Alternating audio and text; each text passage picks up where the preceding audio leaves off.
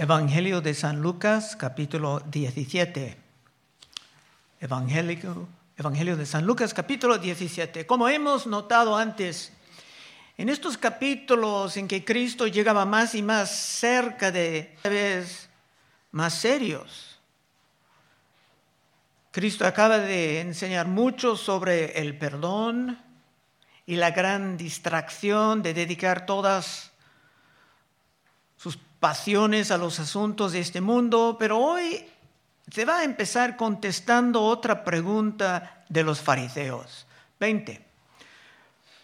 Preguntado por los fariseos cuándo había de venir el reino de Dios, les respondió y dijo, el reino de Dios no vendrá con advertencia, ni dirán, helo aquí o helo allí porque he aquí el reino de Dios está entre vosotros. Los fariseos pensaron que ya entendieron la naturaleza del reino y solamente deseaban saber el tiempo de su llegada, según Cristo. Pero ni entendieron la naturaleza del reino actual. Los fariseos entendieron la historia del gran reino de Salomón, como era sumamente glorioso y los judíos tenían gran dominio y riquezas en el mundo, pero el reino no iba a avanzar como antes en el Nuevo Testamento. No sería algo visible con un gran palacio o con grandes armas carnales. San Pablo va a decir que las armas de nuestra milicia no son carnales otra vez 20. Preguntando, preguntado por los fariseos cuándo había de venir el reino de Dios, les respondió y dijo, el reino de Dios no vendrá con advertencia, ni dirán, helo aquí o helo allí, porque he aquí el reino de Dios está entre vosotros. El reino ya estaba delante de ellos porque el rey estaba delante de ellos. Cristo acaba de sanar unos diez leprosos, mostrando el poder del reino que estaba en medio de ellos y la gloria del rey. Pero esta pregunta sobre cuándo no va a solucionarse tan fácilmente. Porque hasta los apóstoles iban a seguir preguntando esto. Como podemos ver en el libro de Hechos, después de la resurrección, en Hechos 1 y versículo 6. Entonces los que se habían reunido le preguntaron diciendo, Señor, ¿restaurarás el reino a Israel en este tiempo? Y le dijo, no os toca a vosotros saber los tiempos o las sazones que el Padre puso en su sola potestad. Pero recibiréis poder cuando haya venido sobre vosotros el Espíritu Santo y me seréis testigos en Jerusalén, en toda Judea, en Samaria y hasta lo último de la tierra. Lo importante para Cristo era trabajar como testigos, testificando la verdad y no entrar en especulaciones de los tiempos. Era una buena corrección, porque aún en nuestros tiempos siempre hay muchos que se dedican su energía a las especulaciones sobre los tiempos. He conocido personas con montones de libros, videos, diagramas sobre los tiempos, mientras no hacen nada para avanzar el reino. En vez de ayudar en la obra de extender el reino más y más, entran en preguntas sobre los tiempos. Pero Cristo, hablando de su reino, como ha llegado, quiero tomar como prestado un ejemplo de otro predicador sobre su manera de ilustrar esto, porque no pude inventar nada mejor. Imagínate unos niños que estaban esperando la Navidad con mucha ansiedad. Y cuando vino y toda la familia estaba reunida, abriendo regalos, comiendo gloriosamente, un niño pregunta, pero mamá, ¿cuándo viene la Navidad? Y la madre tendría que responder, pero hijo, esto es, ha llegado y la estamos disfrutando. Y eso es lo que los fariseos tenían que entender, escuchando las enseñanzas de Cristo, viendo sus milagros constantes, estaban ya disfrutando la llegada del reino. Hasta Juan Bautista tenía esa forma de confusión. Y lo vimos en este mismo libro, en capítulo 7, en 7, 18. Los discípulos de Juan le dieron las nuevas de todas estas cosas y llamó Juan a dos de sus discípulos y los envió a Jesús para preguntarle, ¿eres tú el que había de venir?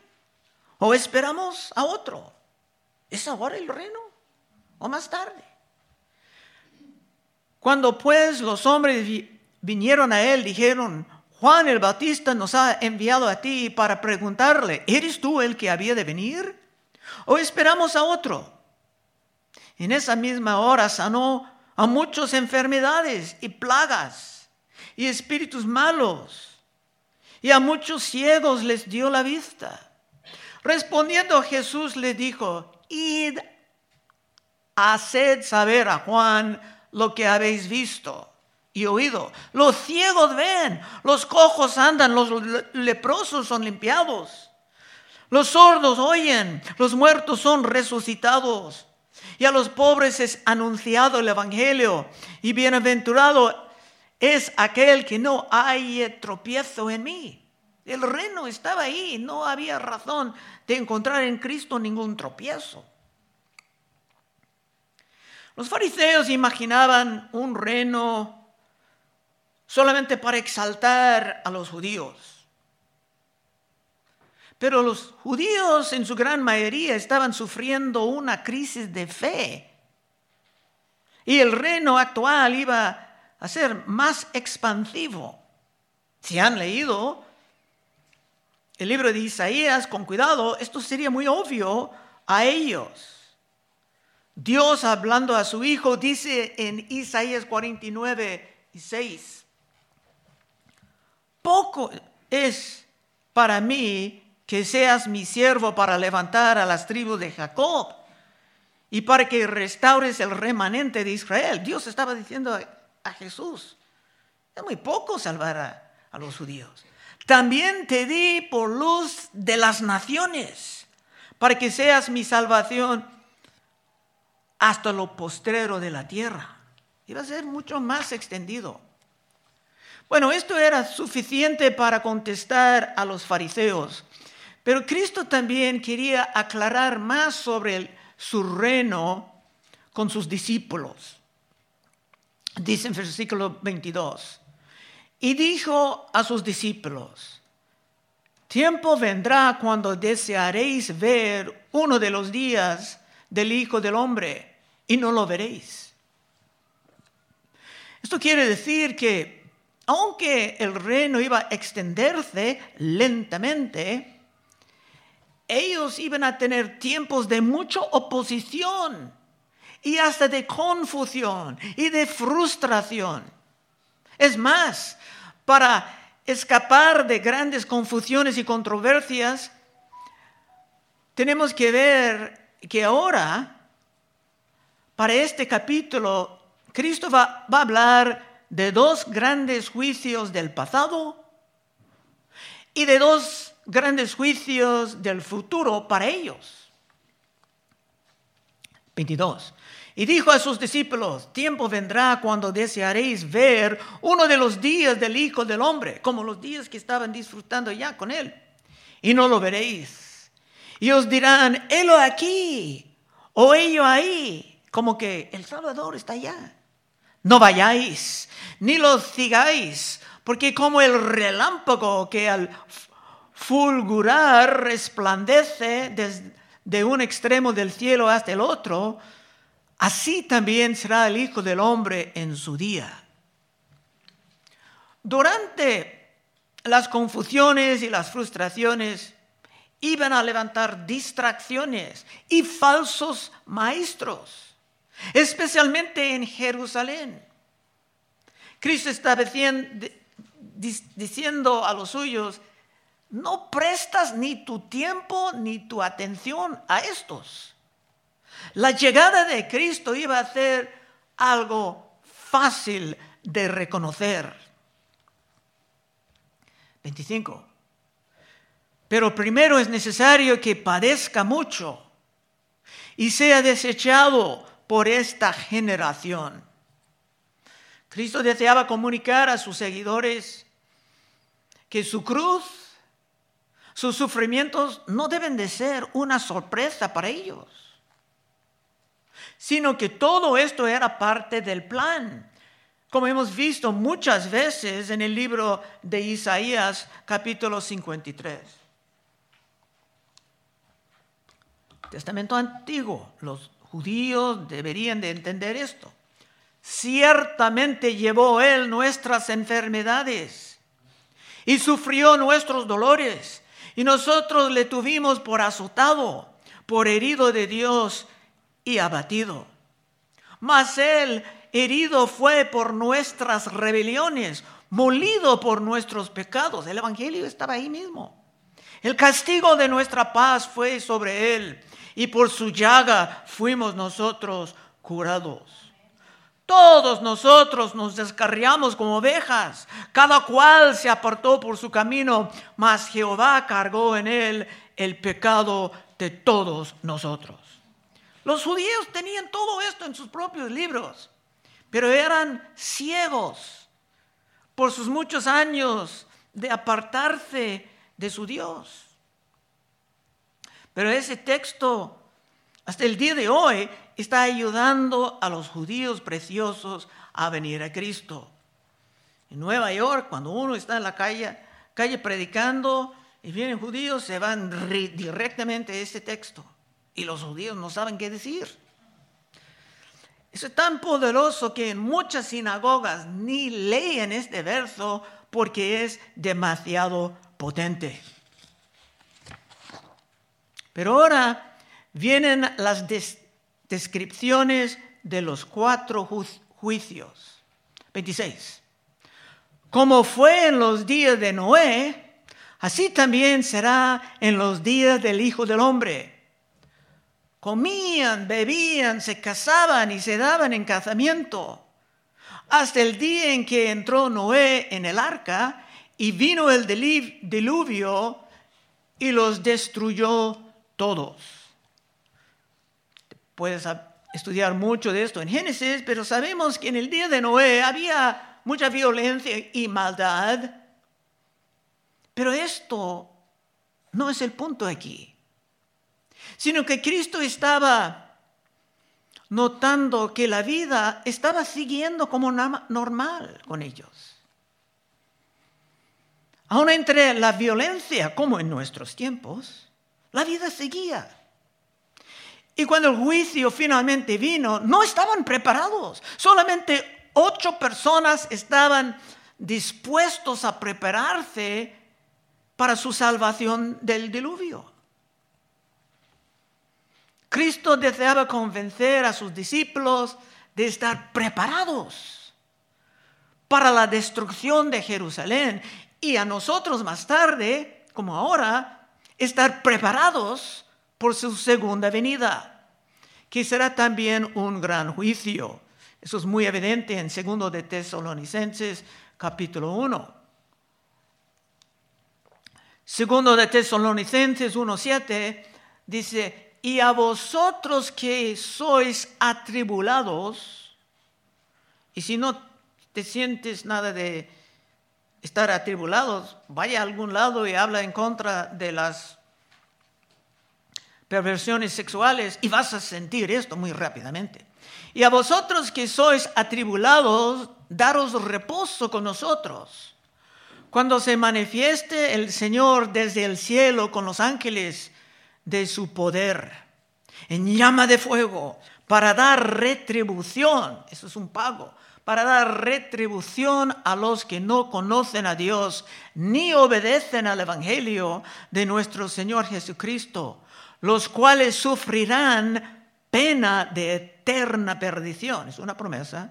Los cuales sufrirán pena de eterna perdición, excluidos de la presencia del Señor y de la gloria de su poder.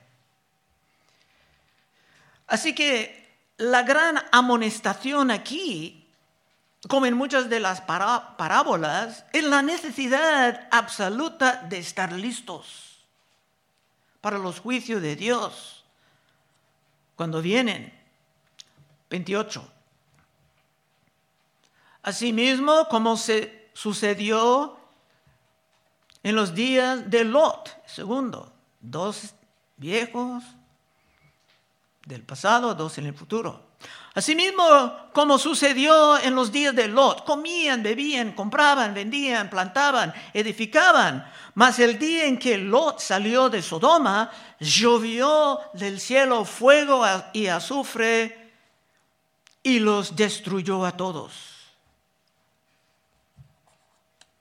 En Sodoma y Gomorra había mucha perversidad sexual, como en nuestros tiempos. Pero la vida estaba siguiendo. Y por esto nadie estaba preparado para el juicio. Ni Lot, ni su esposa eran preparados para su escape.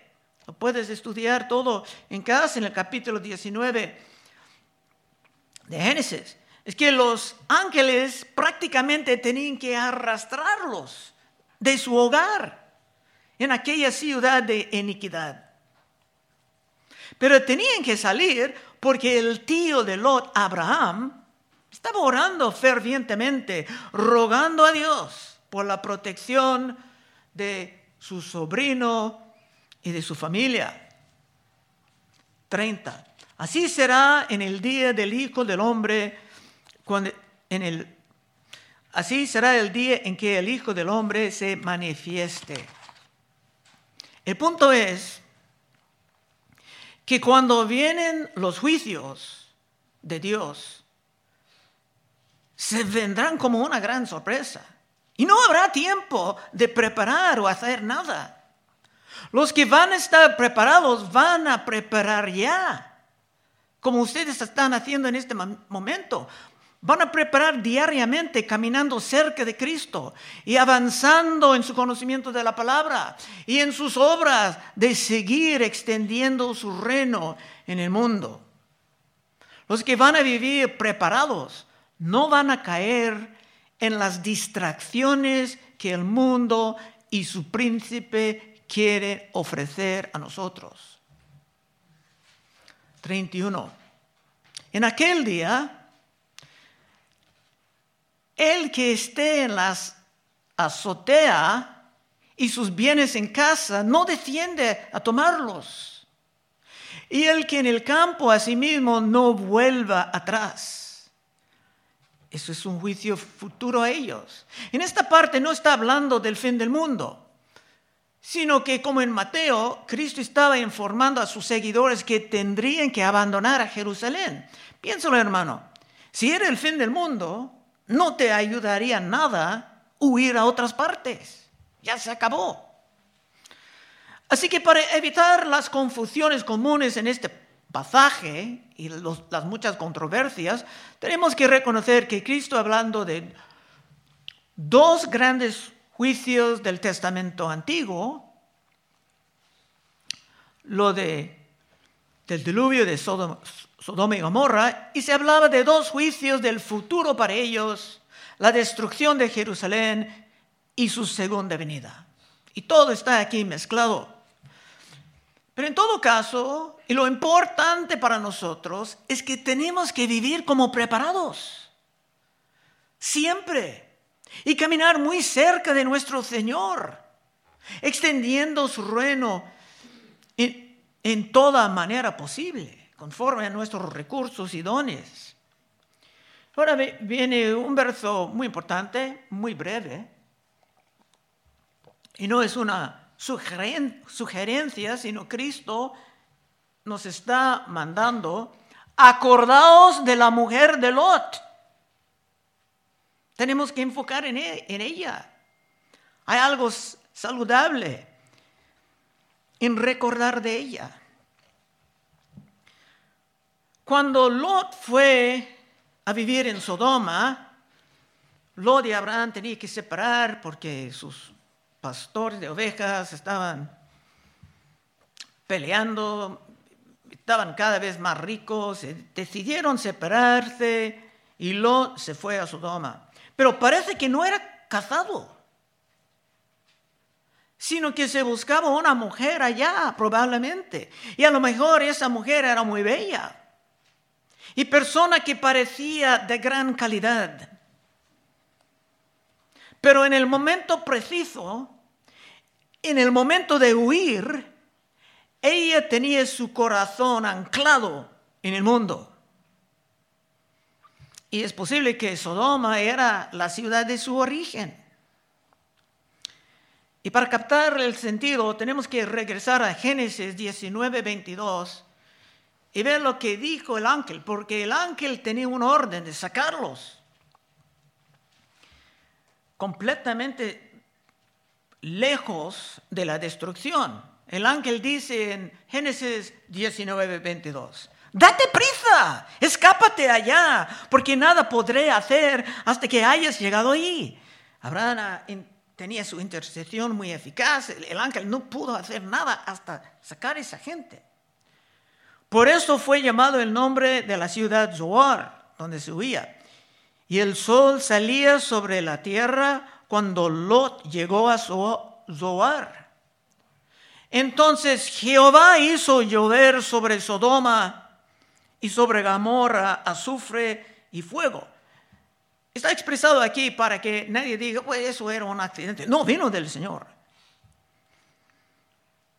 Entonces Jehová hizo llover sobre Sodoma y sobre Gomorra azufre y fuego de parte de Jehová desde los cielos y destruyó la ciudad, las ciudades y toda aquella llanura con todos los moradores de aquella ciudad y el fruto de la tierra. Entonces la mujer de Lot, la mujer que tienes que recordar, entonces la mujer de Lot miró atrás a espaldas de él, porque Lot estaba siguiendo, sabía como justo que tenía que ir, ella estaba detrás de él.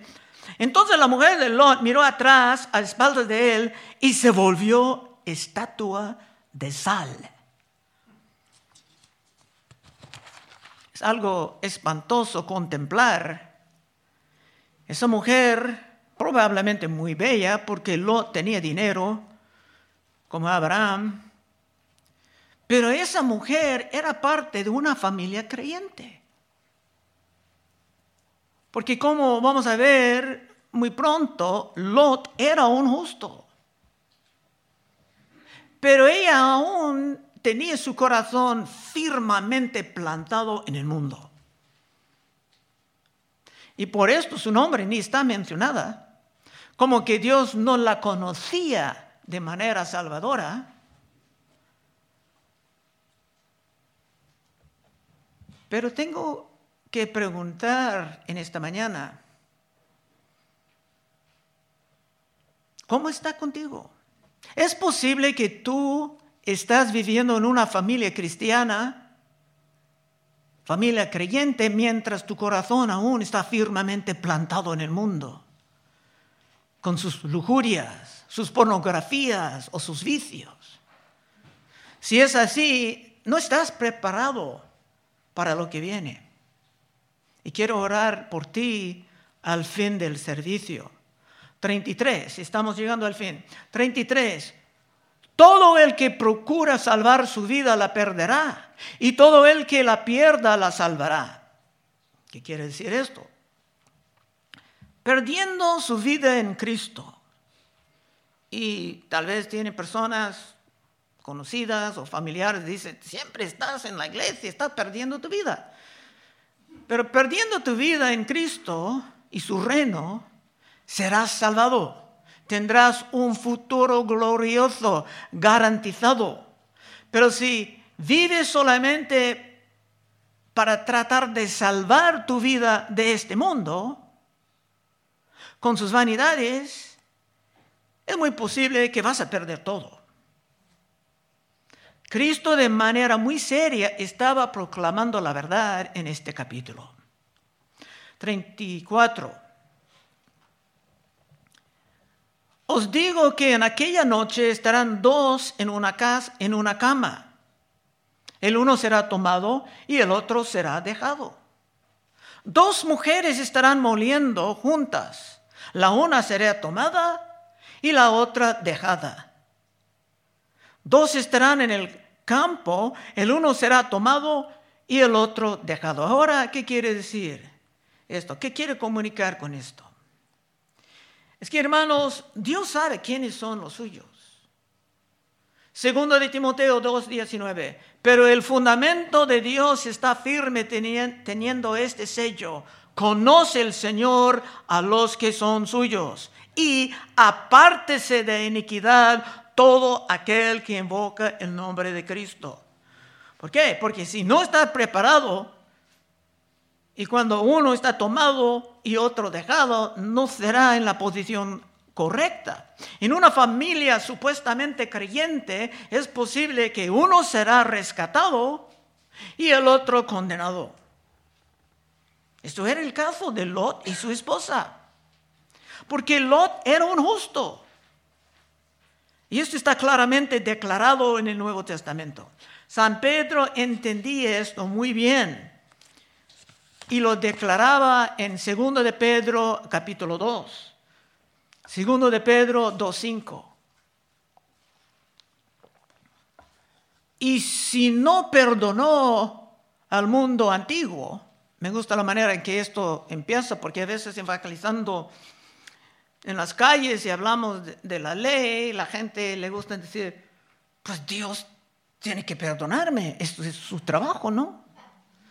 Y si no perdonó al mundo antiguo, sino que guardó a Noé pregonero de justicia, quiere decir que Noé estaba predicando a su generación, con otras siete personas trayendo el diluvio sobre el mundo de los impíos, y sí condenó por destrucción a las ciudades de Sodoma y Gomorra, reduciéndolas a cenizas y poniéndolas de ejemplo que habían de vivir a los que vivían impiamente y libró a Lot, no, y libró al justo Lot, abrumado por la nefanda conducta de los malvados, porque este justo que moraba entre ellos afligía cada día su alma justa, viendo y oyendo los hechos inicuos de ellos.